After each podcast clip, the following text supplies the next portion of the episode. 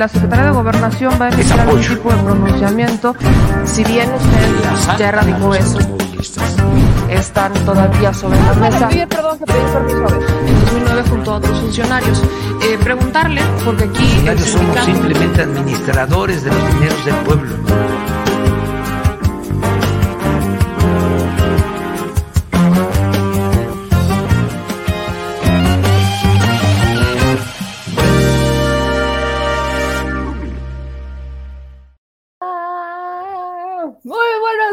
Amigas y amigos michilitos, ¿cómo están? Bienvenidos a Detrás de la Mañanera con su segura servilleta un poco enferma, resfriada y mocosa, o sea, sé yo, me, me llamé. Y con el señor productor Crisósforo, hoy nos acompaña el señor productor Crisósforo. ¿Cómo está usted, señor productor? Lo extrañábamos ya mucho en este estudio, fíjese. Uno tenía la, estábamos con el nervio de si nos lo van a deportar o si va a regresar por la buena. No sabíamos. ¿Cómo le fue, señor productor? ¿Todo bien? ¿Todo bien? Ya llegué, ya estoy aquí, así que a darle. A darle ya. Descansadito. Ya te sientes mejor, siempre ya relajado, descansado, tanto. Ya bajó la, ya bajó, la, ojera. Oiga, siempre yo tengo una duda, tengo una duda muy legítima, creo que es la duda que van a tener aquí. Es una duda indiscreta, señor productor, es una duda indiscreta. ¿Todo bien en la retaguardia? ¿Todavía la tiene pintada? ¿No? No sabemos. Estamos en fase de exploración. Estamos en fase de de reconstrucción. con la espátula. Es que, señor productor, entre, entre los viajes que se aventó de la semana pasada aquí a Nueva York, y luego regresa, usted a México, y luego de México vuelve a seguir, pero a Nueva York, y luego de Nueva York vayas a Washington. No, o sea, sí me causa conflicto, señor productor. Sí, sí, muchas horas. Muchas horas. Muchas horas aplastadas. Muchas horas aplastadas, muchas horas aplastadas. Pues estábamos con esa duda, pues, señor productor. Tenemos como el pendiente tenemos como el pendiente. Es una duda muy legítima que tenía aquí la, la, audiencia. Ahí va. Ahí va. ¿Todo bien? ¿Todo bien? Muy bien, siempre. Todo bien en casa. Excelente. Excelente, señor productor. Muy bien. Pues, mis queridos chilitos y chilitas, espero que ustedes también estén pasando un muy buen lunes. Ya se nos acabaron las vacaciones. Si es que alguien sabe qué es lo que son vacaciones, porque yo no sé qué son vacaciones, es que los niños si tuvieron puente la semana pasada, tuvieron puente en, esta, en estas mismas fechas. Y acuérdense que pues, el viernes no transmitimos, el sábado sí, con sus debidas deficiencias, porque hashtag la señal. Bueno, ya saben cómo son las cosas, ¿verdad? Desde otro ángulo. Desde otro ángulo, desde otro ángulo. ¿Cómo están? Ya empezaron a poner la Navidad, como pueden ver. Este espacio ya comenzó a transformarse en, en el espacio de la tía y de la mamá Claus porque pues, Navidad, ¿verdad? Entonces, mis chilitos y chilitas, hay que compartir, ayúdenos, porque una mañanera larga de esas que de vez en cuando se avienta el señor presidente, una mañanera de, pues sí, sí, sí terminó como nueve y media, nueve cuarenta, nueve treinta y tantos, por ahí andaba terminando la conferencia de prensa, y es que hoy en la conferencia de prensa se dio este informe sobre seguridad. Un informe sobre seguridad importante porque, vaya, venimos arrastrando acontecimientos como el de Tulum, pero si nos vamos a tiempos recientes, ¿qué tal con lo de Zacatecas? ¿no? Eh, aparecen unos colgados, algo que ya no era tan noticioso, no habíamos visto de una manera tan, eh, ¿cómo llamarla? Escandalosa. Son 10 cuerpos 10 cuerpos que fueron colgados en Zacatecas, esto a raíz de la detención de la esposa del Mencho. Y ahí había algunos periodistas que se dedican justamente a situaciones del crimen organizado que vienen advirtiendo que ahí no solamente estaba lo de los colgados en Zacatecas, sino que también, acuérdense, la retención de los marinos que también se habría dado por parte del cártel Jalisco Nueva Generación. Muchos periodistas empezaron a especular que era justamente las represalias del Mencho, que no se iba a quedar tranquilo porque habían detenido a su esposa y ya estaban anunciando que iban por la hija. O sea, no solamente la esposa, sino que iban por la hija. Y tanto la esposa como la hija, pues representan células importantes en este esquema de lavado de dinero de, este, del cártel Jalisco Nueva Generación, ¿no? De cómo eh, empezaban justo ellas a involucrarse para eh, pues, hacer del, del dinero sucio un dinero legítimo o transitable. Entonces, todo ese contexto venía antecediendo y se da el día de hoy esta conferencia de eh, seguridad, donde por supuesto como es lunes también se habló de Profeco, el quién es quién, este, ahí los, los gas oxo ya empezaron a bajar, había como que iban en temporadas muy buenas y ya empezaron a bajar con el gas oxo y también se habló de los avances de estas obras este, de estas grandes obras que tiene la administración del presidente Andrés Manuel López Obrador, ¿no? Obras que han sido muy criticadas, obras que en cada oportunidad que tienen los legisladores de oposición intentan de forma desmedida eh, boicotear, que no hay que hacerlas, que hay que destruirlas, etcétera, etcétera, etcétera. Entonces, de eso vamos a estar hablando justamente hoy en un chilito informativo, este, en un chilito, vamos a hacerlo Vamos a hacerlo compacto, vamos a hacerlo compacto para que usted pueda seguir nutriéndose de información en todos los espacios que hay en las 20 y maravillosas redes sociales. No quiero perder la oportunidad de saludarles, así que me voy rapidísimo mientras ustedes nos ayudan a compartir la transmisión y mientras nos ayudan con sus mensajitos y con su buena vibra y mientras ustedes nos ayudan con toda, toda, toda, todos sus likes, ayúdenos a compartir. Acuérdense que es muy importante la suscripción al canal. No solamente es que compartan y que dejen like o que dejen comentarios, sino que se suscriban también a nuestro YouTube, que se suscriban también y activen las notificaciones, activen la campanita. Así que voy a saludarlos brevemente. Aquí tenemos a Olivia Núñez que dice buenos días, bendiciones, mi querida Olivia, también a ti, Bella Bella, buenos días al chat. Esteban Cerna, buen día, tengan todos adelante por una excelente información, arriba, arriba para arriba, sin censura, y todos los que formamos parte alguna vez de este proyecto. Este, la mexicanita dice aquí, Juan Carlos, ¿cómo estás? Rodolfo, Jean Paul, ya también llegó, Eva Olvera, muchas gracias, Jos Torres, este Héctor Garrido, buen inicio de semana, Carlos Telles, también aquí nos dice hola. Eh, Connie Ángel, saludos. Este, saludos, Héctor, también nos dice aquí, Jules PM, exitoso día. Jonathan, muchas gracias, aunque aquí andábamos con la gripilla. Abraham, ya sabía yo que me estaban esperando, por eso nos, le metimos turbo, le metimos un poquito de turbo. Pero bueno, vamos a entrar con eh, la mañanera, porque es, es, algo importante, fíjense. Además de que el presidente Andrés Manuel López Obrador hoy particularmente también dio cuenta de eh, lo que sí habló de la reforma eléctrica con este, Justin Trudeau y Joe Biden, eh, primer ministro de Canadá y presidente de Estados Unidos respectivamente, también vamos a empezar con lo que compete aquí en México, porque por supuesto no podemos hablar de inversión extranjera si no tenemos un esquema de seguridad. Así que en la conferencia del día de hoy se habló particularmente, quiero ponerles lo que dice eh, Ricardo Mejía Verdeja, que es el subsecretario de Seguridad. Ricardo Mejía es la persona que ha adelantado ciertas este, situaciones importantes sobre lo que está haciendo la administración. Hoy se presenta este plan de cero impunidad, en donde han coadyuvado tanto el gobierno federal como las fiscalías de los estados. Y ahí es justamente donde se habló de estos casos más polémicos, si lo podemos llamar así, que son estos casos en donde encontramos lamentablemente en la situación de Tulum, la situación de Zacatecas y la situación, por ejemplo, que tenía que ver con los videojuegos en Veracruz. Entonces, quiero ponerles otra vez esta parte para que podamos comentarla y que quienes nos están viendo y nos están escuchando, que no pudieron ver la conferencia de prensa, creo que esto es lo más sustancioso, porque todo lo demás que se informó es solamente la actualización de lo que mes con mes se va encontrando por parte del secretario ejecutivo. Son las actualizaciones de las cifras en donde están desplegadas la Guardia Nacional. Por ejemplo, tenemos más de 2.000 elementos que se están este, capacitando ya para, hacer, para salir y conformar esta Guardia Nacional. Recordemos que la Guardia Nacional es lo que sustituye a la Policía Federal y que está en construcción. No podemos hablar de una estrategia ni podemos hablar de los grandes resultados de la Guardia Nacional cuando todavía no se ha terminado de conformar. Hablaremos de eso, yo creo que para el 2023, 2024 podemos empezar a hablar de cómo ha avanzado la Guardia Nacional, pero hasta el momento se sigue conformando y se siguen capacitando a los que forman parte de este esquema. Entonces, por eso era importante para mí que pudiéramos escuchar lo que sí tiene que ver con los casos eh, más, más mediáticos que se han dado, que son los que han circulado dentro de la opinión pública que justamente tienen que ver con este plan de cero impunidad. Vamos a ver, escuchar brevemente lo que dice este, el subsecretario de Seguridad, Ricardo Mejía Verdeja, sobre este plan y ahorita nos actualizamos con los comentarios. Ahí les va. Eh, acciones entre el octubre y noviembre que tienen que ver con cero impunidad, que es un trabajo coordinado con los gobiernos de los estados, las fiscalías, el gabinete de seguridad, y entre todos para, eh, sobre todo, casos de alto impacto que han eh, llamado la atención de la opinión pública nacional. Siguiente. Esto es un caso importante. Aquí reconocemos el trabajo de la Fiscalía de Chiapas, del fiscal eh, Gómez.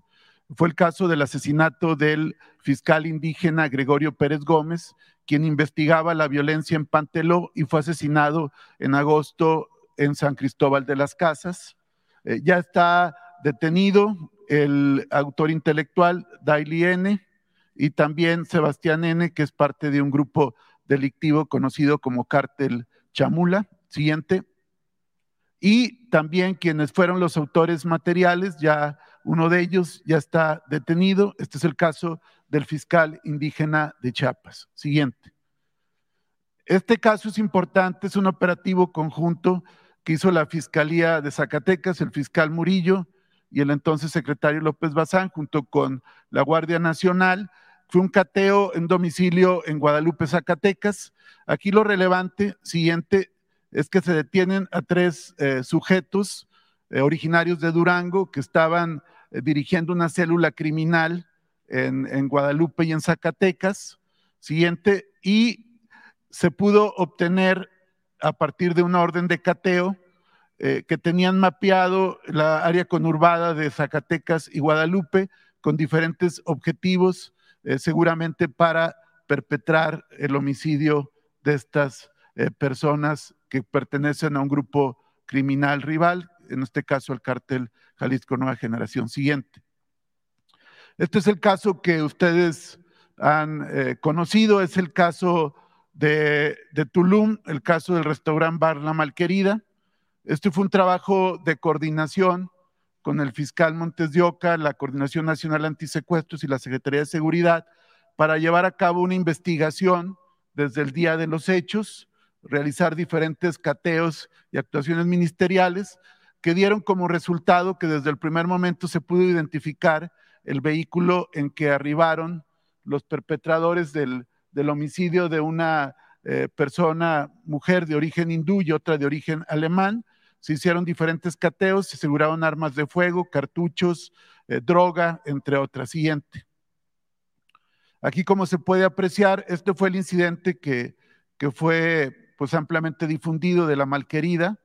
Aquí está quien, quien llega y abre fuego y asesina a, las dos mujeres de nacionalidad extranjeras. Aquí está el Chevy que, que ya habíamos identificado. Y después de una serie de peritajes y acciones, se pudo obtener la detención y ejecutar la orden de aprehensión en contra de uno de los autores materiales que ya está vinculado a proceso penal. Siguiente.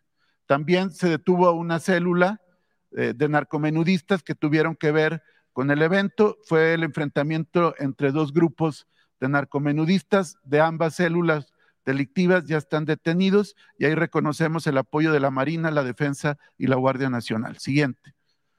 Este también es un caso eh, en, Quintana Roo que también tuvo amplia difusión. Es el caso del Hotel Hyatt Siva, también en un trabajo coordinado con la Fiscalía de Quintana Roo, con la Marina, con CONACE y, diferentes corporaciones, se pudo con trabajos de inteligencia identificar eh, desde el principio a, los grupos que llegaron ahí, siguiente, y que asesinaron a dos eh, personas, presuntamente narcomenadistas de un grupo rival. Aquí es cuando llega el otro grupo eh, criminal que se identificó a las 14 horas del día de, hace unos días, ahí en, Puerto Morelos, en la Riviera Maya, siguiente.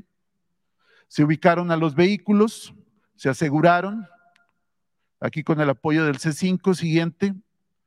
Se pudo detener a ambos grupos criminales, tanto el primer grupo de narcomenudistas como a los conductores de uno de los vehículos. Otro más está como testigo, siguiente.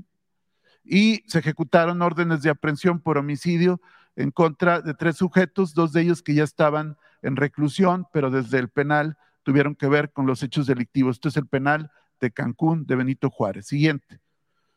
Este es el caso, eh, un ejemplo de coordinación entre dos fiscalías, la Fiscalía de Veracruz, que encabeza Verónica Hernández Gidans, y la Fiscalía de Oaxaca, que encabeza Arturo Peinberg. Se logró la detención de Gustavo N., alias El Gato, quien, es, eh, quien era legislador, allá no hay fuero, en, en, Oaxaca se le pudo detener en flagrancia por ultraje, daños, narcomenudeo y portación de arma de fuego, fue vinculado a proceso penal en el caso de Veracruz, pero después la propia fiscalía, eh, a través de dos órdenes de aprehensión que promovió ante la Judicatura de Oaxaca, se le ejecutaron dos órdenes de aprehensión por homicidio calificado y homicidio eh, calificado con, ventaja. Estos son dos órdenes de aprehensión. Está detenido él ya y eh, sujeto a proceso penal. Siguiente. Aquí es un caso también que ya hemos comentado en el caso de los videojuegos. Es un caso desafortunado. Aquí una periodista Frida también, Frida Guerrero también lo comentó, pero ya se actuó y se coordinó con la Fiscalía de Veracruz. Fue el caso de un menor eh, que asesina a su hermano después de perder un juego de Free Fire eh, por recriminaciones mutuas entre ambos. Uno de los hermanos asesina al otro desafortunadamente. Ya está vinculado proceso y se dictaron como medida cautelar el internamiento en un centro especializado de adolescentes. Siguiente. Este es el caso de dos detenciones coordinado con las unidades antisecuestros de Michoacán y de Jalisco y la CONACE con la Marina, Guardia Nacional y desde luego la Secretaría de Defensa Nacional, se logró la detención de dos objetivos importantes. Uno es Gerardo N, alias el M1, que es eh, un sujeto que tenía órdenes de aprehensión por homicidio y secuestro y además es quien logísticamente apoya la distribución de droga por parte del, de, un cártel, el cártel Jalisco. Y el otro, Héctor Paisa, fue detenido en Tlaquepaque, también en una acción coordinada. Eh, este sujeto se dedica fundamentalmente a apoyo logístico al cártel Jalisco, pero también al reclutamiento de jóvenes y al entrenamiento de jóvenes para nutrir a las filas de la delincuencia. Siguiente. Eh, por último, eh, comentar que eh, con el trabajo coordinado de las unidades antisecuestros y la coordinación antisecuestros, durante el mes de octubre se lograron 58 sentencias condenatorias por secuestro que, van de 12 a 150 años de prisión, siendo en, estos, en el mes de octubre Tabasco el que logró mayores condenas por el delito de secuestro con 18. ¿Sería cuánto? Y es la línea del presidente y de la secretaria. Ahora, esa parte es importante porque está hablando de 58 sentencias, no estamos hablando de 58 personas que están esperando sentencia o que están bajo un proceso de este en prisión preventiva oficiosa. ¿Por qué? Porque en esa circunstancia tenemos a muchos que vinieron heredados de la administración de Calderón, ¿no? Sobre todo en el tema del secuestro. El tema del secuestro, y aquí lo que, vaya, lo que México sí le hace, le hace falta, y no es tanto al gobierno federal, sino sobre todo a las fiscalías, es empezar a procesar, no por delitos de secuestro, sino por delitos relacionados con el crimen organizado. Eso es lo que le ha faltado mucho al Poder Judicial cerrar el círculo, porque si se dan cuenta tenemos muchos sentenciados por sí delitos, por crímenes contra la salud, sí, pero el crimen organizado, ese tipo de delitos, por supuesto que los podemos sentenciar aquí en México, pero muchas veces hemos esperado a que los hagan en Estados Unidos. Ahí tenemos el caso de Género García Luna, tenemos el caso del Mayo Zambada, o sea, del Mayito, ¿no? Tenemos el caso de muchos, muchos, muchos criminales, Emma Coronel, por ejemplo, que aunque sí todos, o sea, vaya, a Emma Coronel están buscando una pena, que le hagan una pena de cuatro años, aproximadamente son cuatro años, a Emma, Emma Coronel, por este, haber, ayudado a el Chapo Guzmán, a su esposo, no solamente a construir su imperio criminal, sino a escapar, a escapar de una prisión mexicana. Entonces, ¿por qué Estados Unidos tendrían que estar sumándole esos delitos y por qué no sumarlos aquí en México. Creo que esa parte sí era importante que la pudiéramos mencionar, pero al menos han logrado 58 sentencias en lo que va del mes el mes. Eh, no estamos hablando de prisiones preventivas oficiosas, estamos hablando del mes. El tema de seguridad es bastante complejo, es bastante complejo. Vemos que, este, por ejemplo, en el tema de Zacatecas, voy a irme con el tema de Zacatecas. ¿Quién gobierna hoy Zacatecas? Hoy Zacatecas lo gobierna Morena. ¿Quién particularmente? El hermano de Ricardo Monreal. Y de hecho, eh, uno de los presidentes municipales del municipio de Zacatecas también es hermano de Ricardo Monreal. Vemos que es Morena y Ricardo Monreal. Es el monrealismo quien gobierna en Zacatecas. A raíz de los colgados en Zacatecas, el gobernador de Zacatecas decidió cambiar a su secretario de seguridad. El secretario de seguridad que habían mantenido desde la administración pasada. Y es hasta este tema que lo cambia por un militar retirado. Una estrategia que han, que han contemplado, por ejemplo, en Michoacán, que han contemplado en Guerrero, que han contemplado en Baja California, pero ahí fue Marino. O sea, estamos hablando que los gobiernos que entraron de Morena están optando porque sus secretarios de seguridad tengan una relación con las Fuerzas Armadas, porque quieren pues separarse un poco de eh, las corporaciones y de la corrupción que ha permeado en las policías para integrar un nuevo sistema. No sabemos cómo les va a funcionar. Hay que ver cómo les va a funcionar porque erradicar la corrupción que existe dentro de las corporaciones policiales es, es grande, es, es un reto importante. Y sobre todo, también hablamos del tema de las fiscalías. Sí tiene mucho que ver los fiscales. Aquí hemos hablado, por ejemplo, con este, el secretario técnico de tortura, que está en el Instituto Federal de la Defensoría Pública, y él justamente nos dijo que quienes más están obstruyendo el trabajo son las fiscalías. Entonces, si las fiscalías operaran como tendrían que operar, probablemente no tendríamos estas eh, más de 3.000 denuncias por tortura que han interpuesto en el Instituto de la Defensoría Federal por personas que fueron detenidas bajo el sistema de tortura. Entonces, esto, por supuesto que contempla todo un escenario en donde hay que reformar el Poder Judicial, pero es algo que el propio presidente Andrés Manuel López Obrador ha dicho, no, vamos a esperarnos, este, vamos a hacer lo que pueda hacer, y ahí está el tema de quién será el nuevo ministro de la Suprema Corte, que esa es la estrategia que el presidente Andrés Manuel López Obrador optó, nos lo respondió en una mañanera, que la estrategia que él puso sobre la mesa para ir limpiando el Poder Judicial son esas pequeñas reformas que se hicieron para fortalecer el Instituto de la Defensoría Pública, y para fortalecer un poco al Poder Judicial, pero no una reforma de fondo como muchos la hubiéramos querido,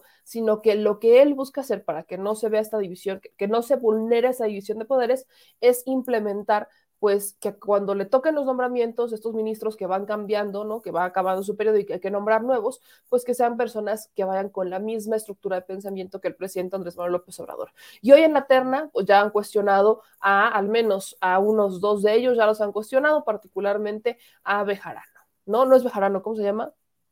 Este, ese productor anda chiflando en la loma. Este que a ti te dejó muy satisfecho como, como procurador de la Ciudad de México. Batis. Batis, Bernardo Batis, ya lo quiero confundir con Bejarano. Ya señor productor, por andar en la loma, ya ve, ahí anda no, contando chistes. Anda el productor contando chistes hoy. Pero bueno, el asunto es ese. Ya lo andaba confundido con Bejarano, perdón ustedes. Aquí se me van a ir encima, pero no, no, es que empezaban con B. Ahora, el punto que también es importante es que mientras esto está ocurriendo, otra cosa que ha permeado el tema de seguridad aquí en México tiene que ver con el tráfico de armas. Y el tráfico de armas es algo que en este momento se está tocando, en este, en este momento se está tocando en el Consejo de Seguridad de la ONU, porque en este momento está el canciller Marcelo Ebrard, está el canciller Marcelo Ebrard hablando en el Consejo de Seguridad de la ONU, ahí está hablando sobre el tráfico de armas. Ahora sí, México entra al Consejo de Seguridad en un debate abierto que encabeza Marcelo Ebrard por el tráfico de armas y escuchen ustedes cómo inicia este debate Marcelo Ebrard que está ocurriendo en este momento en el Consejo de Seguridad de la ONU. Muy buenos días a todas y a todos, distinguidas, distinguidos participantes en este debate. Eh, es para mí un honor, desde luego, encabezar el debate del día de hoy en el Consejo de Seguridad.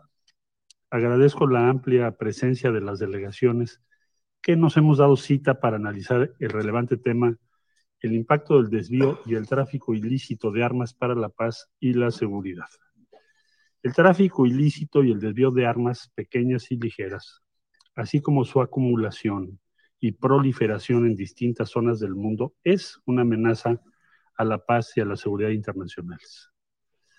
El tráfico de armas es un fenómeno global que afecta gravemente y en múltiples dimensiones a la población civil, destruye el tejido social, propicia la violencia, en especial contra grupos vulnerables, genera desplazamientos y flujos irregulares de personas que desean escapar de contextos de inseguridad. Muchos son los esfuerzos que desde las Naciones Unidas se han emprendido para fortalecer la cooperación y acción conjunta que permitan prevenir y contrarrestar las prácticas ilegales en el mercado de armas pequeñas y ligeras, así como sus terribles consecuencias.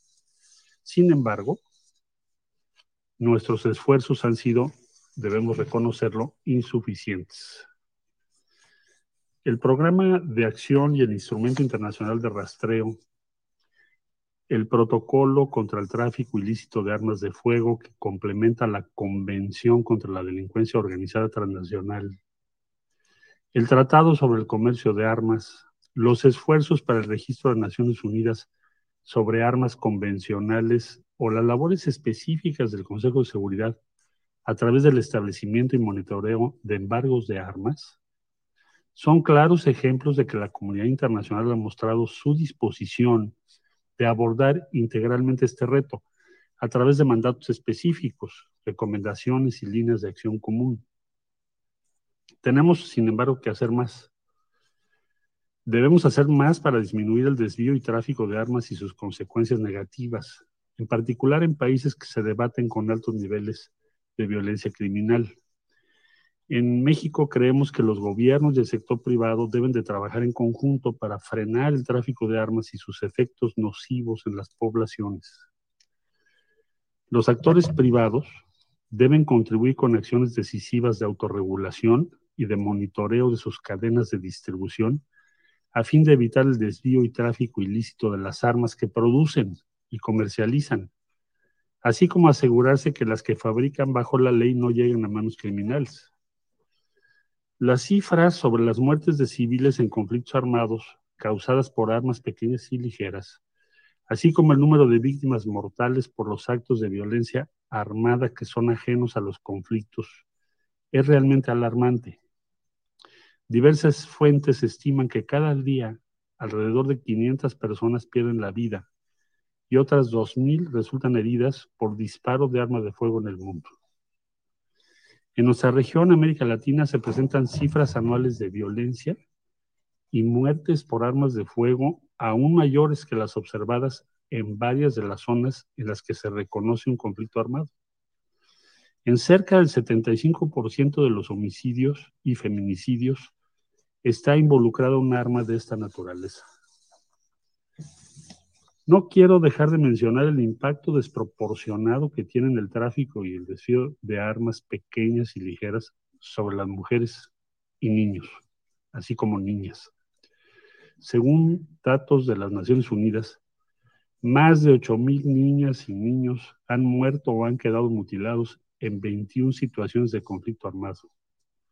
Y aunque la disponibilidad de armas afecta tanto a mujeres como a hombres, es imperativo reconocer las repercusiones de género derivadas del tráfico y el desvío de estas armas, como facilitadores de todo género de violencia, incluyendo la violencia sexual, en los conflictos y de muchas otras dinámicas que afectan la integridad y la vida de las mujeres, de las mujeres y los niños.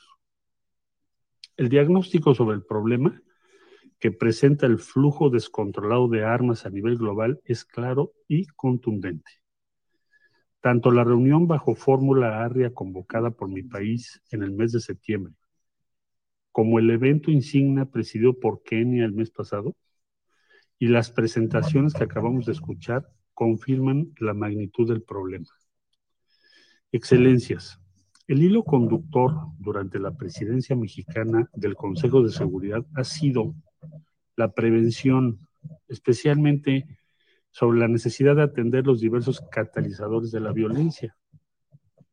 ¿Qué mejor manera de prevenir la escalada de los conflictos armados que mediante acciones que verdaderamente atiendan el tráfico y el desvío de armas y municiones?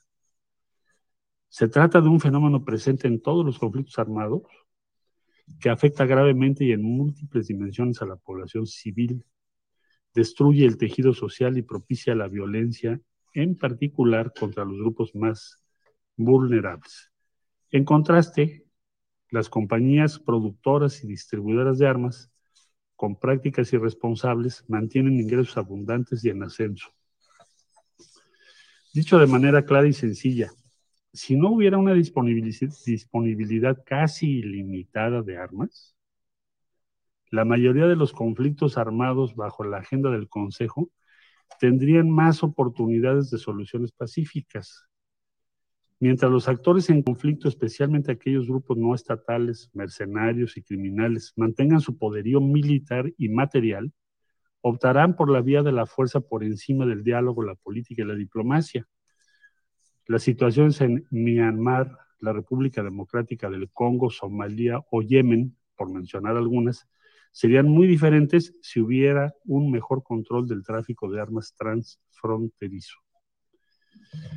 Nuestras acciones como comunidad internacional deben reconocer que el combate al tráfico y al desvío, tanto en el lugar de su destino como en su origen, se trata de una responsabilidad compartida y que estas acciones deben ser complementarias en todos los niveles. El bilateral, para empezar, Por mencionar un ejemplo, a principios de agosto de 2021, el gobierno de México presentó una demanda contra compañías privadas en Estados Unidos por prácticas intencionales y negligentes en la producción y comercialización de armas que propician el trasiego ilegal y en consecuencia afectan a nuestra población e incrementan la violencia. No se trata en esa demanda de cuestionar el derecho de países y particulares a comerciar armas legalmente, sino de denunciar aquellas prácticas negligentes que generan graves consecuencias en otras poblaciones. México denuncia en la demanda que determinadas prácticas negligentes en ese comercio generan daños graves para nuestras sociedades y considera este litigio como una cuestión de principio y una obligación moral para evitar el dolor y afectación a miles de familias que se han visto afectados por el uso de armas ilegalmente traficadas. Así estén clasificadas como pequeñas y ligeras. En el ámbito regional, contamos con un nutrido andamiaje de tratados e iniciativas en diversas zonas geográficas. Tan solo la iniciativa Silenciar las Armas de la Unión Africana, la hoja de ruta de los Balcanes Occidentales y la Convención Interamericana contra Fabricación y Tráfico Ilícitos de Armas de Fuego, Municiones, Explosivos y otros materiales, demuestran el desarrollo de visiones y estrategias que responden a las necesidades de cada región. En el ámbito multilateral, la primacía de las Naciones Unidas y los instrumentos como el Tratado sobre el Comercio de Armas, el Programa de Acción y el Instrumento Internacional de Rastreo y el protocolo contra el tráfico ilícito de armas de fuego que complementa la Convención contra la Delincuencia Organizada Transnacional, son claros ejemplos de, de que la comunidad internacional ha mostrado su disposición de abordar integralmente este reto, generando mandatos específicos, recomendaciones y líneas de acción comunes. Es precisamente en el contexto del Consejo de Seguridad que mi país considera que se deben tener deliberaciones serias sobre los impactos tangibles del desvío y el tráfico, así como sobre las decisiones que este órgano podría impulsar para fortalecer la cooperación y una mejor instrumentación de compromisos internacionales. Ahora, con esto por supuesto que hay que mencionar que no es un camino fácil, no va a ser un camino fácil en ningún sentido el que México logre que eh, en la comunidad internacional se reconozca que existe una responsabilidad por parte de las empresas fabricantes de armas. Escuchábamos el, jueves al, este, al coronel Eric Rojo con esta visión que muchos fue muy criticado aquí, pero tenía un porqué esa entrevista, tenía un gran porqué y es justamente conocer cómo está pensando aquello que queremos, a lo que nos enfrentamos, ¿no? y nos enfrentamos como país. Eh, en México nos enfrentamos a una ideología en Estados Unidos por el tema de las armas, por ejemplo, de es mi derecho utilizar armas. O sea, en Estados Unidos tengo la segunda enmienda y yo puedo agarrar mi arma para defensa, yo la puedo utilizar y espero nunca utilizarla, pero yo puedo salir con mi arma donde yo quiera. Cada estado tiene una regulación, pero en general existe.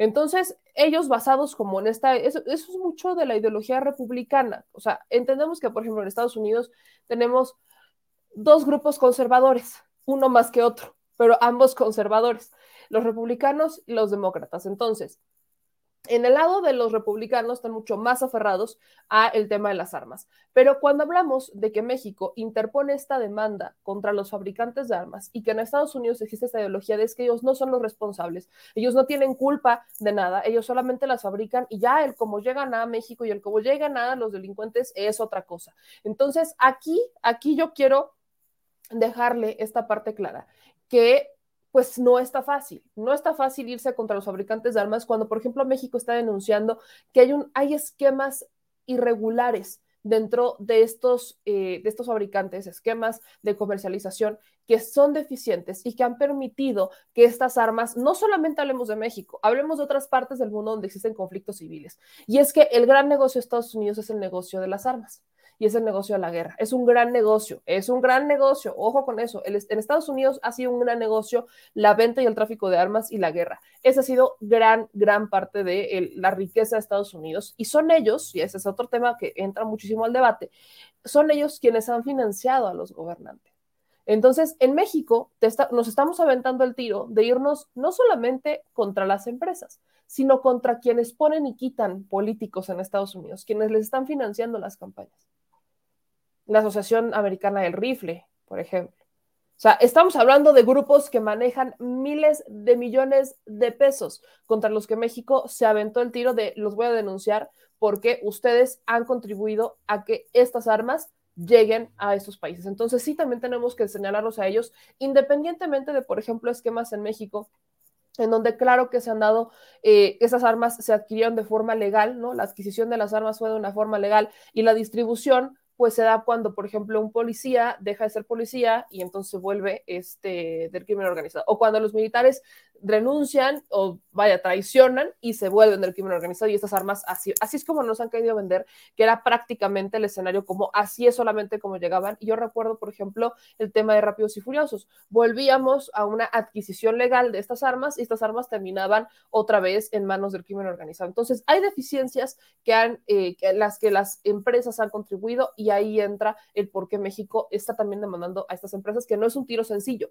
Por eso era importante esta entrevista, porque no es un tiro sencillo, no es una parte importante, no, o sea, no, más bien no es una parte que podamos echar a un lado y decir, ah, no va a pasar nada. No, estamos hablando de miles de millones de dólares que entraron y salen y entran y salen y entran y salen en nuestras aduanas, en las fronteras, entran y salen a manos del crimen organizado y hoy Estados Unidos está argumentando, ¿no? Bueno, las empresas, porque ni siquiera es el gobierno de Estados Unidos, son las empresas están argumentando que sí, pero es que muchas de esas armas también vienen fabricadas de China o que son fabricadas de Alemania, o sea que también tendrían, México también tendría que estar denunciando a los fabricantes de armas en Alemania o en países de Asia, ¿no? Que también tendríamos que, andar por allá.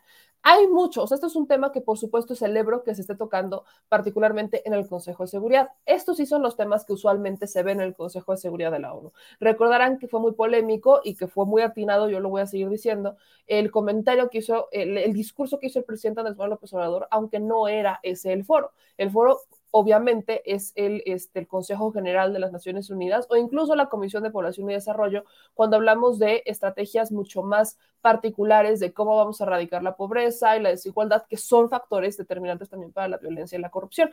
Pero ese tipo de temas, este, como el tráfico de armas, que no solamente afecta a México, sino que ha afectado a otros países que también tienen conflictos civiles, es un tema que sí le compete al Consejo de Seguridad.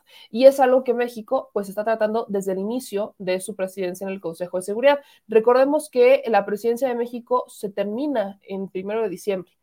El primero de diciembre se cambia la presidencia, las presidencias del Consejo de Seguridad cambian de forma rotativa mes con mes. Ha sido una estrategia que este, ha permitido que no se enquiste un poder en, en una sola vía, que no se, como que no se mm, centralice el debate sobre un tema o un país en particular, sino que ha permitido una variedad de temas, posicionamientos y debates que se están dando dentro de la Comisión este, de Seguridad, del Consejo de Seguridad. Eso, también es importante este, ponerlo sobre la mesa y entenderlo porque obviamente nos permite conocer el amplio panorama. Entonces, para mí era muy importante decirles que pues en este momento está dándose este debate abierto en el Consejo de Seguridad de la ONU. Este, si ustedes lo quieren ver, pues lo pueden ver también en la este, en, en las redes de la Cancillería, ¿no? Y otro tema medular que ocurrió en la mañanera tiene que ver justo con la reforma eléctrica. Vienen los debates interesantes. Como les dije desde la semana pasada, ya se han empezado a formar consejos y comités dentro de la Cámara de Diputados para discutir las reformas que vienen. No solamente las reformas por eh, la reforma eléctrica, sino también la reforma este, electoral, que todavía no se propone, la reforma electoral todavía no ha sido propuesta por el gobierno federal, pero ya se ha empezado a debatir en la Cámara de Diputados. Entonces, aquí otra cosa que se dio es que muchos, y nosotros lo, vaya, desde el jueves, cuando se dio esta conferencia de prensa, Marcelo Ebrard avisó que el presidente no le preguntaron, o sea, no fue un tema que, oye, ¿qué pasa con la reforma? No, no, sino que el presidente lo expuso de voluntad propia porque sabía cómo estaba el escenario, como si había ciertas dudas sobre esta reforma, había cabildeo, de alguna manera lo podemos llamar así por parte de Estados Unidos, de algunos congresistas a través de su embajador, de este, Salazar, estaban pues buscando que el embajador este, cuestionara qué pasa con la reforma eléctrica y que se fueran por el lado del TEMEC, que este, la reforma eléctrica viola el TEMEC y que bla, bla, bla, bla, bla. Pero también, por ejemplo, congresistas en Estados Unidos estaban esperando que el presidente Biden confrontara al presidente Andrés Manuel López Obrador, o sea, que se le fuera encima, y lo veíamos el propio jueves, no solo por la reforma eléctrica, sino también quería que se le fuera encima por, por, por abrir las puertas a Venezuela, a Cuba o abrir las puertas a Bolivia sea, prácticamente querían que eh, eh, Biden le reclamara al presidente Andrés Manuel López Obrador por una política que ha implementado desde hace años, solamente que hoy lo ha hecho con una voluntad mucho más propia, con una eh, resaltando la dignidad de la resistencia que han tenido estos, estos pueblos, mientras que en administraciones pasadas pues estaba como muy pintadita de este mm, pues sí apoyamos a Cuba porque vivo, este, pues sí, adiós al bloqueo, pero sí Estados Unidos lo que tú digas. Entonces, mientras teníamos estas dos dinámicas, hay algo que sí está pasando y que era importante, y es que México llega y plantea, y no hubo conflicto, no hubo, no hubo conflicto. Hasta este momento no he escuchado, no he leído, no he visto a un solo periodista ni de México ni de Estados Unidos que realmente pueda comprobar que hubo un conflicto entre México y Estados Unidos por la reforma eléctrica.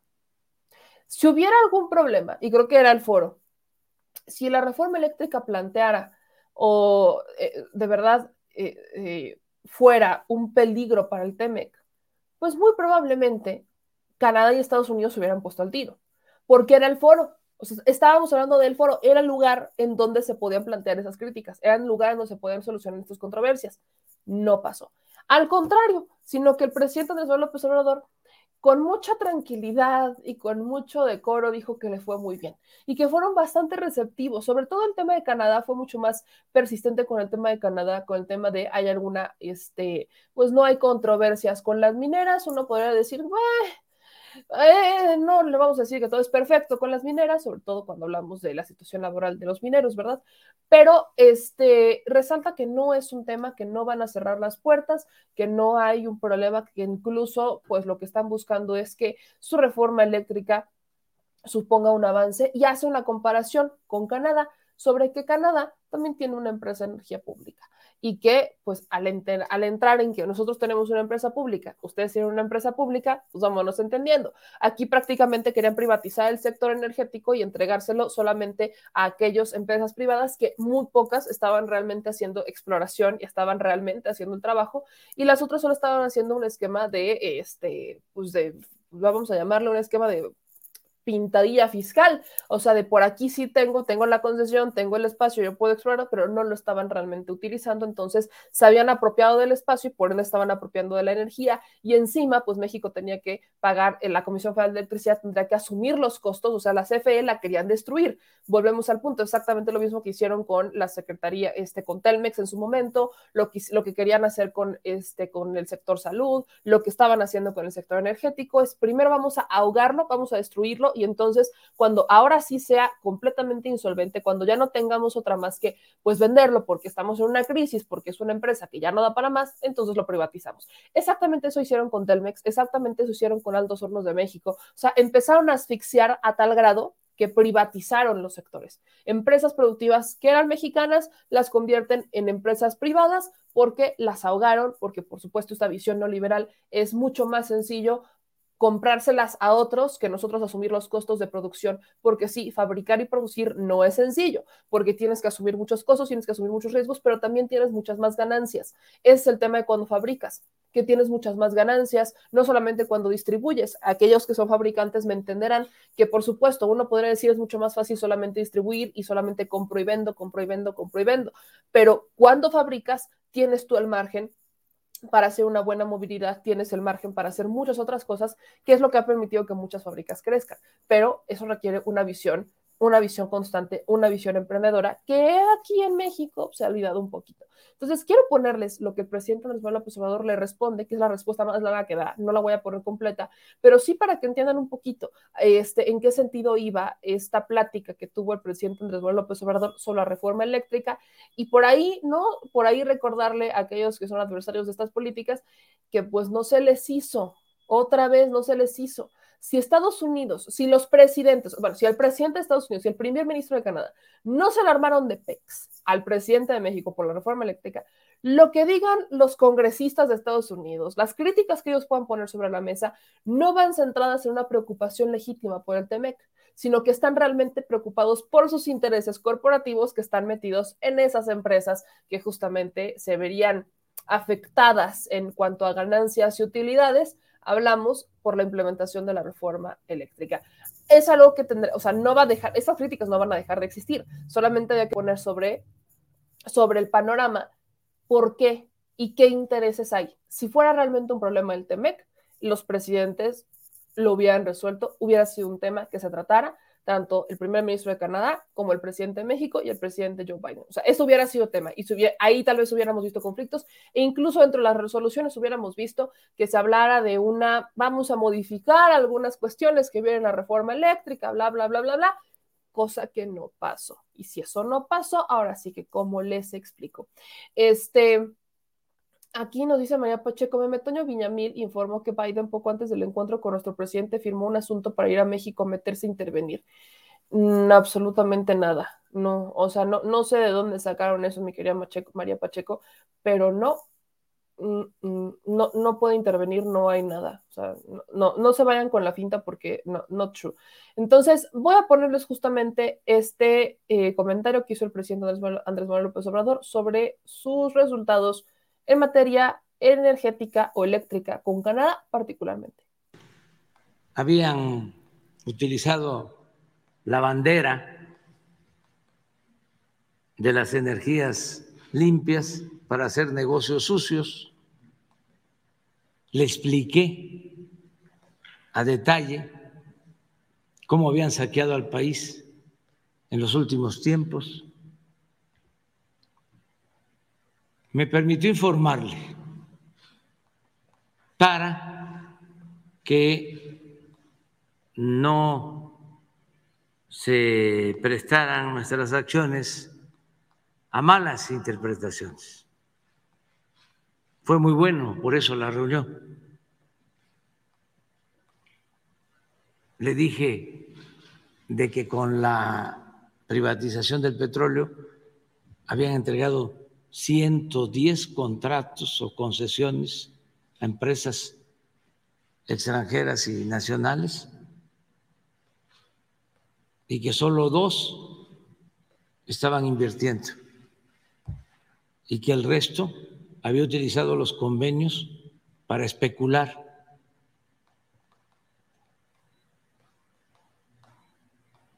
que familiares de políticos se habían quedado con concesiones de políticos mexicanos y que ya habían vendido esas concesiones a extranjeros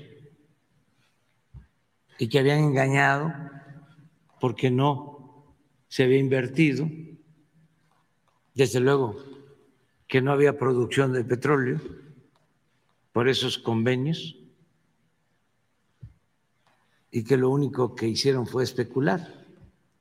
Pero también le platiqué de lo que hicieron con las mineras, de cómo en el periodo neoliberal, y eso le llamó mucho la atención, entregaron 120 millones de hectáreas. Le dije que nuestro país tiene 200 millones de hectáreas y habían concesionado el 60% de la superficie del territorio nacional. Y que lo mismo, eran muy pocas las mineras que estaban utilizando las concesiones para extraer mineral, que la mayoría de las empresas nacionales y extranjeras que obtuvieron esas concesiones se dedicaron a la especulación financiera. Y le traté el asunto también de la industria eléctrica, de cómo querían destruir a la Comisión Federal de Electricidad para quedarse con todo el mercado de la electricidad, aumentando los precios, afectando a los consumidores y beneficiando a las grandes corporaciones. Fue muy bueno el encuentro bilateral con el primer ministro Trudeau. Lo invité a venir a México. De todas maneras van a estar con nosotros porque el año próximo se va a llevar a cabo en México la cumbre de los tres países. Nos va a corresponder a nosotros, se acordó eso, pero quedó abierta la invitación para que asistiera. Le informé, porque es algo importante, que una empresa canadiense asociada con una empresa francesa, Bombardier con Alstom, son las dos empresas que están construyendo los trenes para el tren Maya. Es un contrato que se les eh, autorizó de 36 mil millones de pesos, con el compromiso de que los trenes los hagan en Ciudad Sagún, en Hidalgo, para crear empleos en México.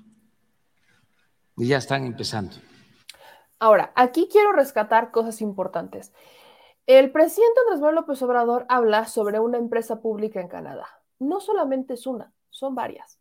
Canadá tiene varias empresas públicas que tienen un tema de energía, pero no es la única.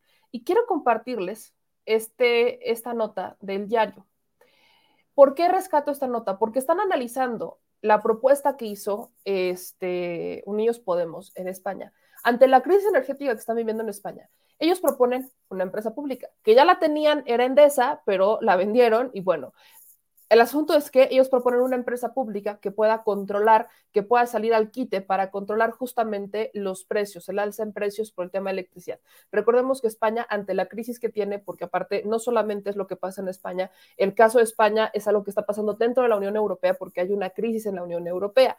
Muchos de los países que conforman la Unión Europea, pues sí han, muchos de ellos ya han avanzado en cuanto a energías verdes, pero no todos en la región, esto es la región, solo la región, o sea, la Unión Europea en conjunto, ha logrado un 20% de generación de energía a través de energías limpias. O sea, solamente un 20%. Planean que para 2030 ya sea un 40%. Pero estamos hablando que en conjunto, todas, todas, todas, todas, hablamos de un tema que incluso tiene que ver con población, su energía pues ha basado en un 20% en energías limpias. Hay sanas excepciones como por ejemplo Noruega o podemos hablar también por ejemplo de Dinamarca, que ellos son pilares, por ejemplo, en energía eólica o energía hidroeléctrica, hidroeléctrica y energía eólica. Rumbo a este tema, esta nota recopila cuántas empresas públicas, la participación de la empresa pública dentro de las energías. Y justamente aquí menciona que para 2016 solo el 38% de la potencia eléctrica instalada o en construcción en el mundo estaba en manos de empresas privadas. Solamente el 38%, exclusivamente el 38% de la potencia eléctrica está en manos de privadas. Nada más. Ahora, este punto es importante, por aquí, por ejemplo, dice, eh, la presencia, aquí ya le piqué donde no era, la presencia del Estado en el sector energético no es una rareza, es una tendencia generalizada en el mundo desde hace décadas. En la generación de electricidad, los inversores privados son minoría a escala global, aunque concentran tres cuartas partes de las inversiones en energías limpias. Su cuota se ha reducido en los últimos años, y esto según la Agencia Internacional de Energía. Eh, mientras las empresas con participación pública contabilizan en torno al 61% de la capacidad eléctrica instalada en 2016 y cerca del 52% de la potencia prevista o en construcción. Según un documento de trabajo de la Organización para la Cooperación y Desarrollo publicado en 2018, solo un 38% de la potencia instalada en construcción está en manos completamente privadas. El papel que analiza la OCDE sobre las empresas estatales en la transición energética concluye que pese a que muchas siguen apostando por invertir en instalaciones con emisiones de efecto invernadero, tienen un efecto positivo en las inversiones en renovables. También subraya el importante papel de estos operadores en el sector energético del mundo, incluyendo a varios países de la OCDE como Canadá, Noruega, Francia o Israel. Y recordaba que 32 de las 50 mayores empresas del sector eléctrico a nivel mundial tienen participación pública. En esta lista aparece México. Están China, Venezuela, México y Rusia, pero también Canadá, con Hidro-Quebec, que es 100% propiedad de este estado, de Quebec. Estados Unidos, con Tennessee Valley Authority, un gigante que opera en los estados de Alabama, Georgia, Kentucky, Mississippi, Carolina del Norte y Tennessee. Suecia, con Vattenfall. Francia, con EDF y Engie. Brasil, con Electrobras. Japón, con TEPCO, que tuvo que ser rescatada por, estado, por el estado por este desastre nuclear en Fukushima. E Italia tiene a. Fuera de esta clasificación, las más grandes del mundo entre los países desarrollados hay un amplio abanico de ejemplos de empresas o compañías eléctricas en manos públicas, como están también las canadienses, que les digo, no solamente es una, también están SAS Power, BC Hydro y Ontario Power Generation, la australiana Synergy, la holandesa Eneco, propiedad de 44 ayuntamientos del país. La mayor eléctrica austriaca Verbond con 51% de participación estatal. No sé qué se quejan acá cuando les están diciendo, o sea, a ver, Aquí tenemos un 54% de participación estatal y un 46% de participación pública en la generación de energía. Verbund no está tan lejos, tiene un 51% de participación del Estado, no estamos tan lejos. El caso de Israel, 100% estatal. La Suiza Repower con un 51.79 que pertenece a Zurich y a este, Graubünden, por citar solamente algunos ejemplos. No estamos tan lejos, si se dan cuenta, no estamos tan lejos. Hidroquebec, 100% a propiedad de este estado, o sea, no les estamos cerrando el pan, estamos más o menos para que vean cómo más o menos andamos con las mismas cifras.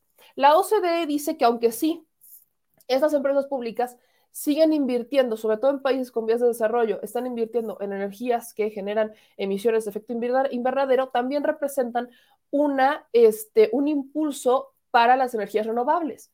Veamos, por ejemplo, lo que sí propone la reforma eléctrica, la reforma eléctrica de esta administración es, vamos a rescatar nuestra Comisión Federal de Electricidad y las hidroeléctricas, no las termoeléctricas, las hidroeléctricas. Hidroeléctricas que ya existían, pero que hay que cambiarles turbinas, hay que cambiarles ciertas piezas para que funcionen al 100%. Estamos hablando otra vez de hidroeléctricas. ¿Quién es potencia hidroeléctrica? Noruega es potencia hidroeléctrica. O sea, si vamos a compararnos, vamos viendo cómo están pasando las cosas. Y sí, también en Noruega hay participación del Estado. Entonces, aquí, por ejemplo, esta misma nota recaba que Aquí, bueno, la OCDE en este documento recuerda que las razones para la presencia del Estado en la generación eléctrica varían en función de circunstancias, desde países en desarrollo donde hay partes significativas de la población que todavía no tienen acceso a la electricidad, a que los gobiernos utilicen estas empresas como una forma de controlar cadenas de suministro energético. En México todavía tenemos comunidades que no tienen acceso a la electricidad. Tenemos comunidades que no tienen acceso al Internet. El 80% de la población en México no tiene acceso a Internet. Eso es algo que hay que recordar que las empresas privadas no han servido para hacer este equilibrio. Las empresas privadas no nos han llevado a tener una, una más amplia generación de energía. Las empresas eh, privadas no han cumplido con esa parte. Entonces, ¿quién tiene que hacerlo? Es una responsabilidad del Estado. ¿Y qué tiene que hacer? Tiene que rescatar a las empresas. Entonces, son ejemplos que, vaya, salen a relucir, como pueden ver, pues aquí está la comparación en capacidad, este, de cómo están compartiendo la generación de, energía entre los países, entre los que tienen más este, energías eh, privadas y otros que tienen más energías públicas. Como podemos ver aquí, este, Chipre solamente está arriba de México. México sí es una de las que tiene mayor generación de energía a través de la Comisión Federal de Electricidad, pero aquí está Chipre, México, Indonesia, Francia, está Rumania, Arabia Saudita, Bulgaria, China, Noruega, este, Eslovaquia, Canadá. Aquí está Canadá. Nada más para que vean cómo va para aquí. No estamos tan lejos. No estamos, ¿quiénes son los que menos? Argentina, Japón, Canadá, Nueva Zelanda, este, está Australia, Finlandia, Bélgica, Italia, etcétera. Ahí más o menos para que vayan viendo cómo están las generaciones de energía. Entonces, por supuesto que tiene que someterse a debate y por supuesto que en México pues vamos a tener una mayor participación del Estado, pues tenemos más necesidades. Entre más países, entre más estemos en vías de desarrollo, entre mayor población tengamos, tenemos esta necesidad que no han solventado los, eh, las empresas privadas, que no han llegado hasta ese punto y que aquí en México pues sí vale la pena que todavía bajo una, este, bajo un esquema justo se empiecen a regularizar. Hay un tema que por supuesto surge y es un tema que evadieron muchos en la COP26 y es un tema que, así como el presidente Andrés Manuel López Obrador lo fue a plantear, fue a plantear un tema eh, relacionado con un asunto profundo de seguridad, pues es un asunto profundo que tiene que ver con energía. En América Latina particularmente, tenemos un problema muy grande y es que entre más tienen, menos quieren pagar. Pero luego salen como Claudio X González a decir que son de izquierda y que por eso no se dedican a la empresa, porque son personas de izquierda que se dedican a ayudar a los demás. Va mi moraleja y va mi, mi reflexión de inicio de semana, mi reflexión del lunes, para ya ponerles el estatus del clima, porque aquí también hay que, nos preocupamos por el clima. Con mucho, mucho amor, con mucho, mucho amor a todos ustedes. A ver, a ver. A ver.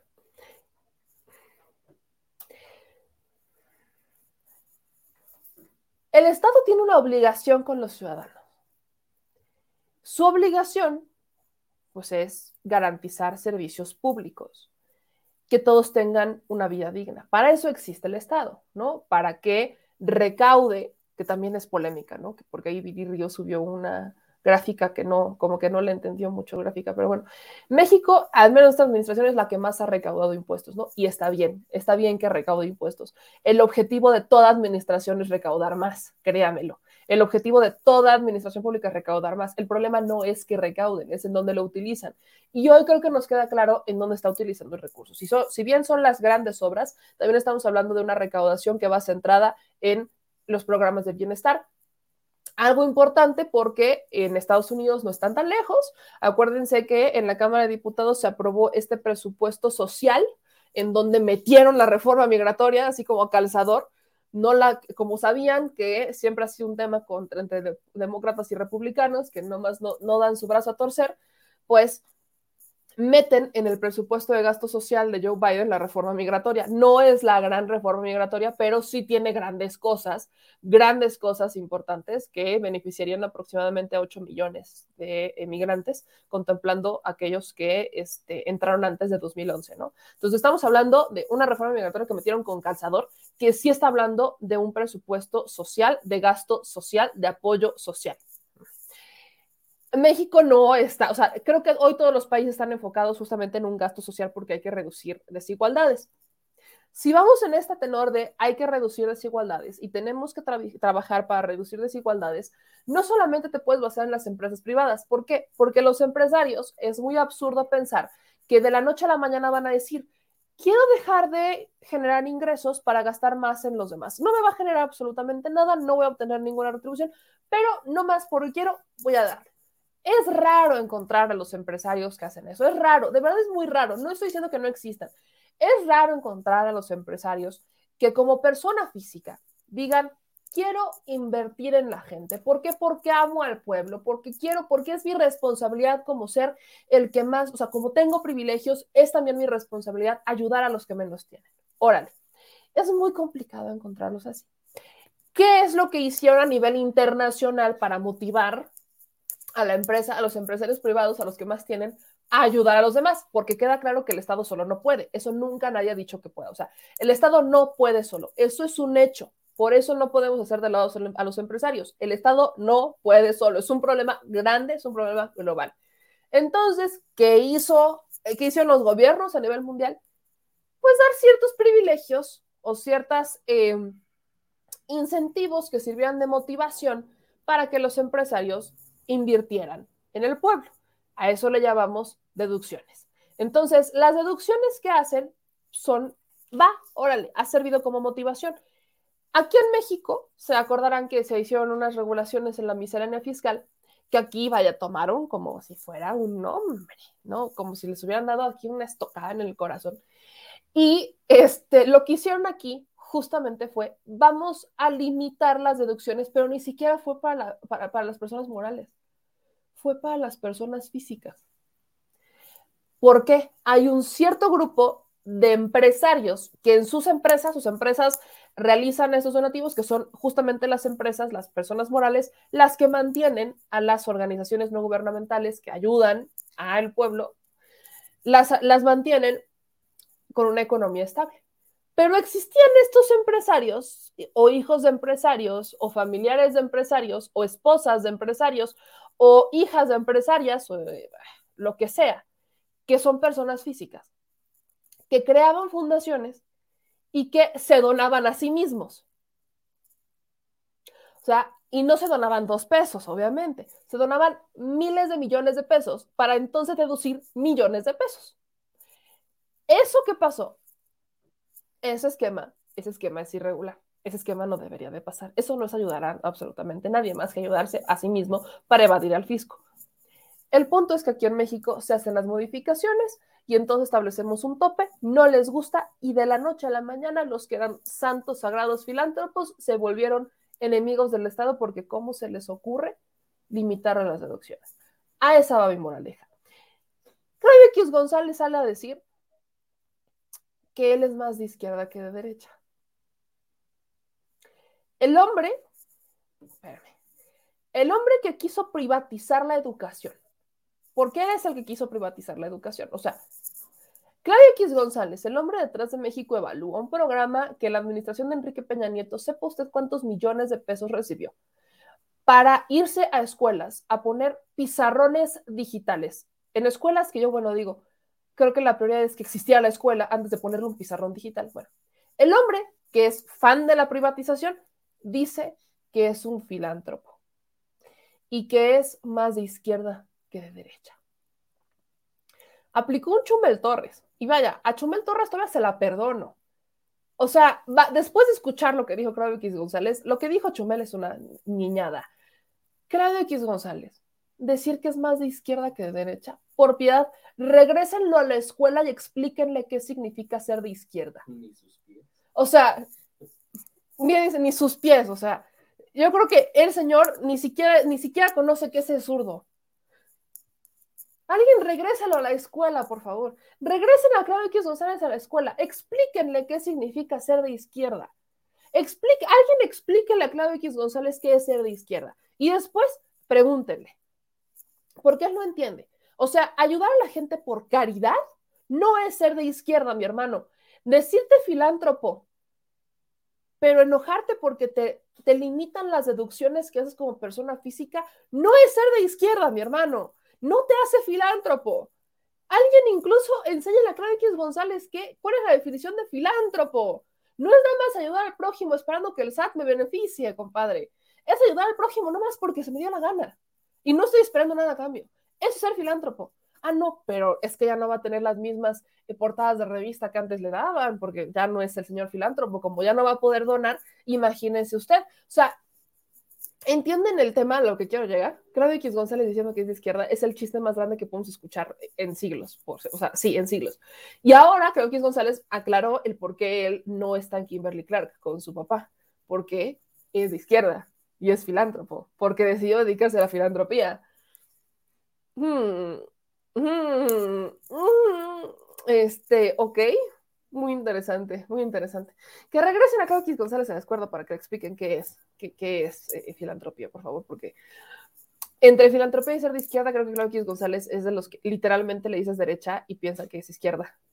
Sí, así más o menos. Entonces, solamente quería cerrar con ese pequeño comentario editorial y por ahí veo que el chat anda bien preocupado, por ahí me lo está diciendo, anda bien preocupado por el tema de los youtubers. Yo se los dije desde la semana pasada, yo no voy a posicionarme sobre los youtubers, no, no, no, no, no, es mi chama, no, aquí no, no soy buzón de quejas y sugerencias, este, cada uno tiene su proyecto, cada uno sabe lo que hace, cada uno sabe a qué evento va y a qué evento no va. Yo personalmente lo único que les puedo decir es que eh, yo agradezco muchísimo, por ejemplo, eh, cuando estábamos en tiempos de campaña y post campaña, el equipo de Mario Delgado me invitó a varias comidas, les dije que no.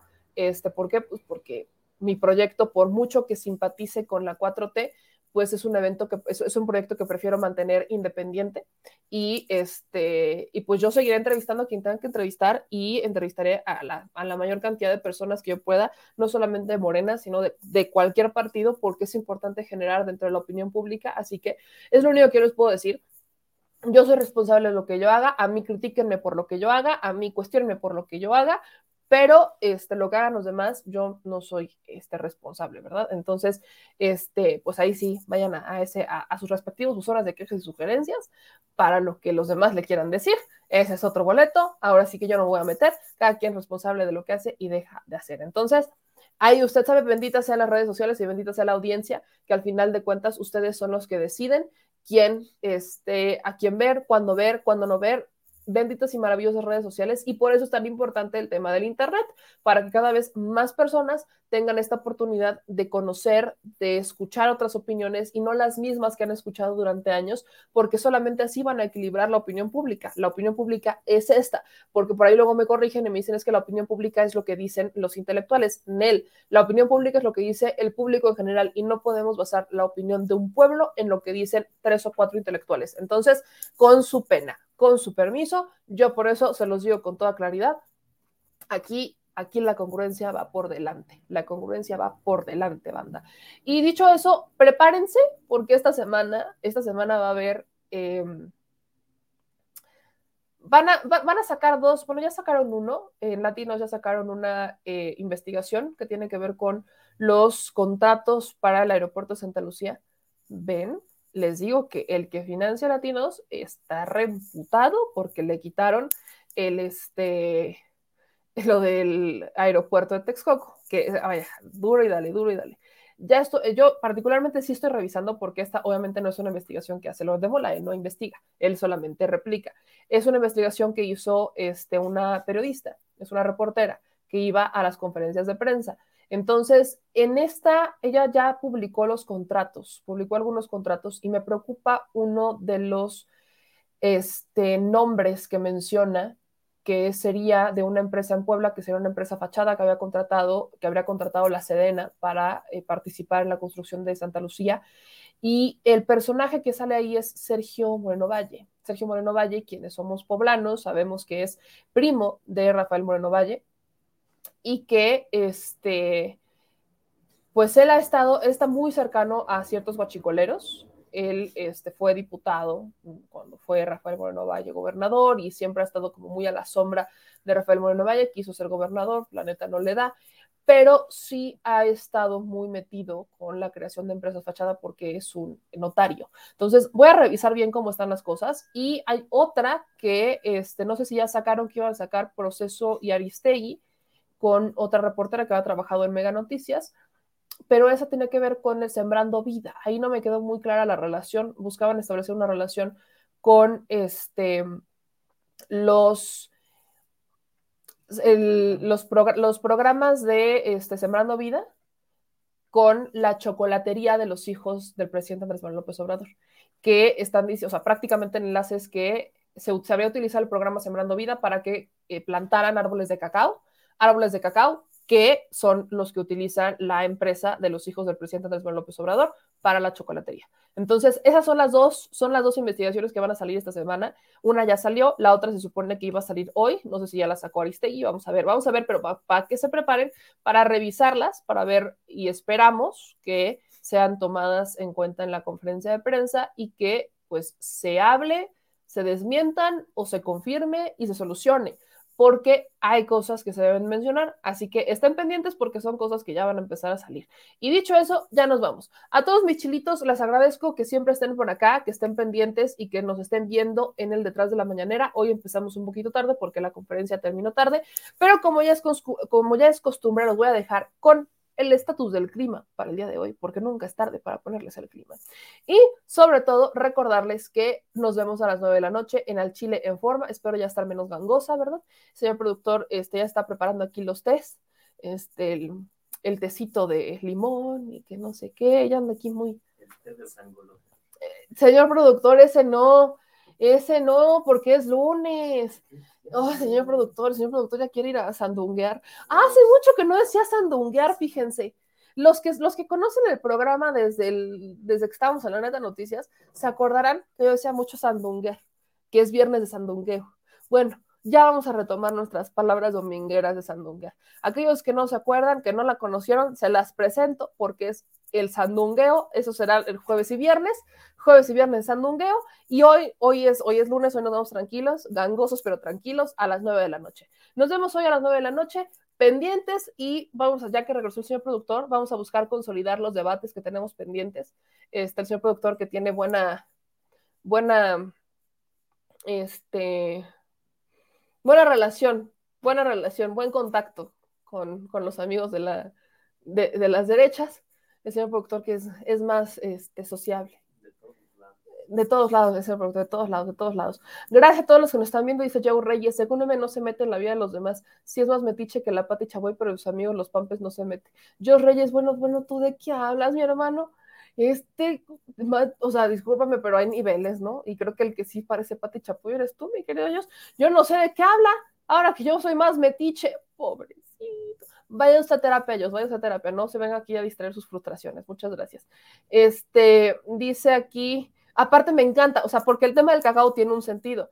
Vero Cataño, o sea, yo necesito ver bien la investigación del tema del cacao porque me brincó mucho. Como si un árbol de cacao creciera en dos años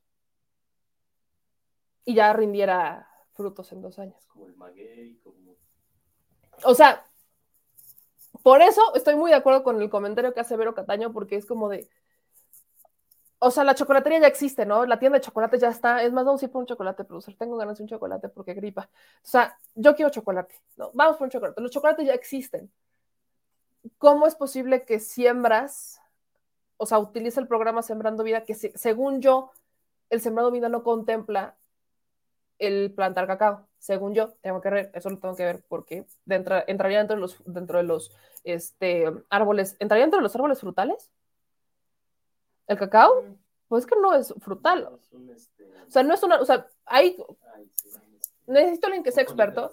Ajá, no, creo que eso no es un árbol frutal, porque acuérdense, son árboles frutales o maderables, los que contempla el programa Sembrando Vida. Entonces, el cacao, según yo, no entra dentro de un fruto. Entra dentro de las coníferas, pero habría que ver independientemente de todo esto, ¿cómo le haces para que Sembrando Vida ahora plante cacao y esos cacaos se utilicen? Tenemos que revisar cómo están estas investigaciones, porque sí, me interesan mucho. Vamos a ver qué, es lo que se saca. ¿Sí está considerado fruto el cacao? Bueno, podría ser. Fruto seco. Fruto seco. Bueno, fruto seco. Bueno, vamos a ver, vamos a ver cómo está, pero aún así, pues, no es como que crezca en dos años, ¿verdad? Todavía me acuerdo de los árboles que plantaron cuando recién entré a la prepa, todavía ni crecen. Pero bueno, dicho eso, este, ya nos vamos, bichilitos. Les dejo aquí todos los comentarios. El cacao semilla del fruto, gracias a todos los que aquí me van, me van, este, me van actualizando. Dice Eulalio, ¿qué significa sandunguear? Tengo una ligera idea, pero quiero corroborarlo. Sandunguear significa vamos a sandunguear es vamos a darle alegría al cuerpo maraquena. ¿no? Ya vamos, ya corta nuestro productor, ya estoy diciendo. y eso que es lunes. Y eso que es lunes. Imagínense cómo va a llegar el viernes, pero es sandunguear es darle alegría al cuerpo macarena. Eso es sandunga, para que lo entendamos de la mejor manera. Sandunga, y... por Dios. Sandunga, mamá, por Dios. Dicho eso, ¿qué significa? ¿Cómo se usa el término? Yo sandungueo, tú sandungueas, él sandunguea, yo, todos sandungueamos. Ya les voy a hacer un TikTok con sandunguear yo sandungueo, tú vamos a sandunguear, sandunguemos juntos, ¿no? Así es, vamos a dar alegría al cuerpo Macarena, es sandunguemos todos juntos, ¿no? Dicho eso, ya nos vamos y gracias aquí a todos los que nos están actualizando, vamos a, solamente les estoy lanzando como los spoilers de lo que va a estar pasando y este, Luis Gerardo dice, chocolate no tiene muchas calorías para ti. Bueno, Luis Gerardo, mira Luis Gerardo, te, te agradezco mucho que te preocupes, este, por mi, por las calorías que consumo, ¿verdad? Pero no eres mi nutriólogo, mi querido Luis Gerardo, y mi nutriólogo que crees sí me permite usar chocolate, sobre todo cacao, mi querido Luis Gerardo, y por si no lo sabes, el cacao es un, este, rápido metabolizador, mi querido Luis Gerardo. Así que gracias por la preocupación tan legítima. Ojalá se preocupen así por la información que les proveemos y no por las calorías que consumo, mi querido Luis Gerardo. Pero qué bonito que te preocupas. Ojalá tú también este, consumas este, calorías este, atribuibles a lo que te indique tu nutriólogo, ¿verdad? Dicho eso, ya nos vamos. Les dejo aquí el pronóstico del clima y nos vemos ahora sí a las 9 de la noche para que estén pendientes de la información que tenemos para ustedes. Un beso a todos. El Servicio Meteorológico Nacional de la Conagua le informa el pronóstico del tiempo. Este día, el Frente Frío número 10 recorrerá el oriente y sureste de México.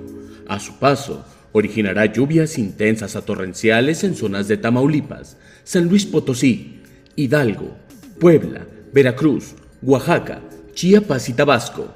Lluvias fuertes a muy fuertes en zonas del oriente y sureste del territorio nacional además de la península de Yucatán, así como chubascos en el centro del país, incluido el Valle de México.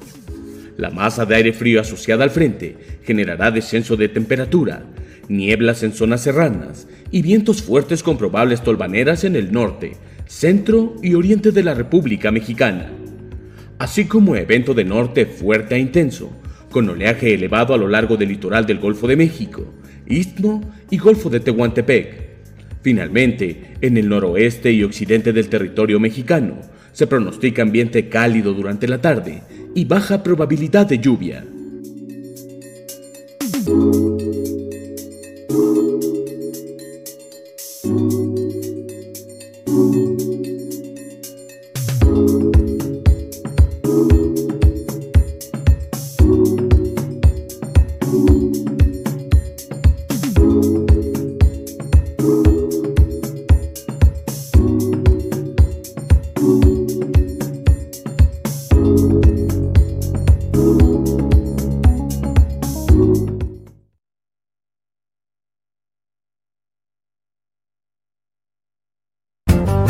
La Secretaría de Gobernación va a emitir algún tipo de pronunciamiento, si bien usted ya erradicó eso, están todavía sobre la mesa. perdón, que pedí permiso En 2009 junto a otros funcionarios.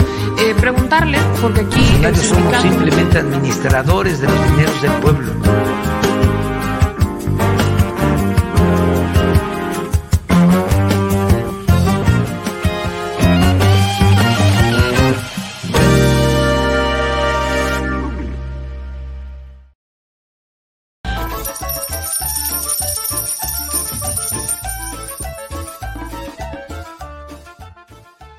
Al Chile.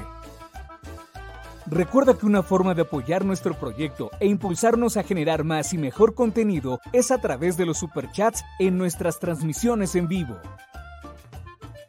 Solo tienes que dirigirte al recuadro donde escribes mensajes, darle clic al símbolo de moneda, colocar los datos de tu tarjeta bancaria, el monto a donar y de forma inmediata se verá reflejado en un recuadro de color con el mensaje de tu preferencia. Otra manera, por si no nos alcanzas a ver en vivo, es ir a la descripción de nuestro video de YouTube, darle clic a la liga de PayPal y repetir el proceso como en los superchats. Ese recurso llegará directo a nuestra cuenta bancaria. En Facebook también puedes apoyarnos de forma mensual. En el inicio de nuestra página encontrarás el botón Quiero colaborar. Ahí podrás adquirir una membresía que nos impulsará a seguir combatiendo la infodemia desde esta plataforma.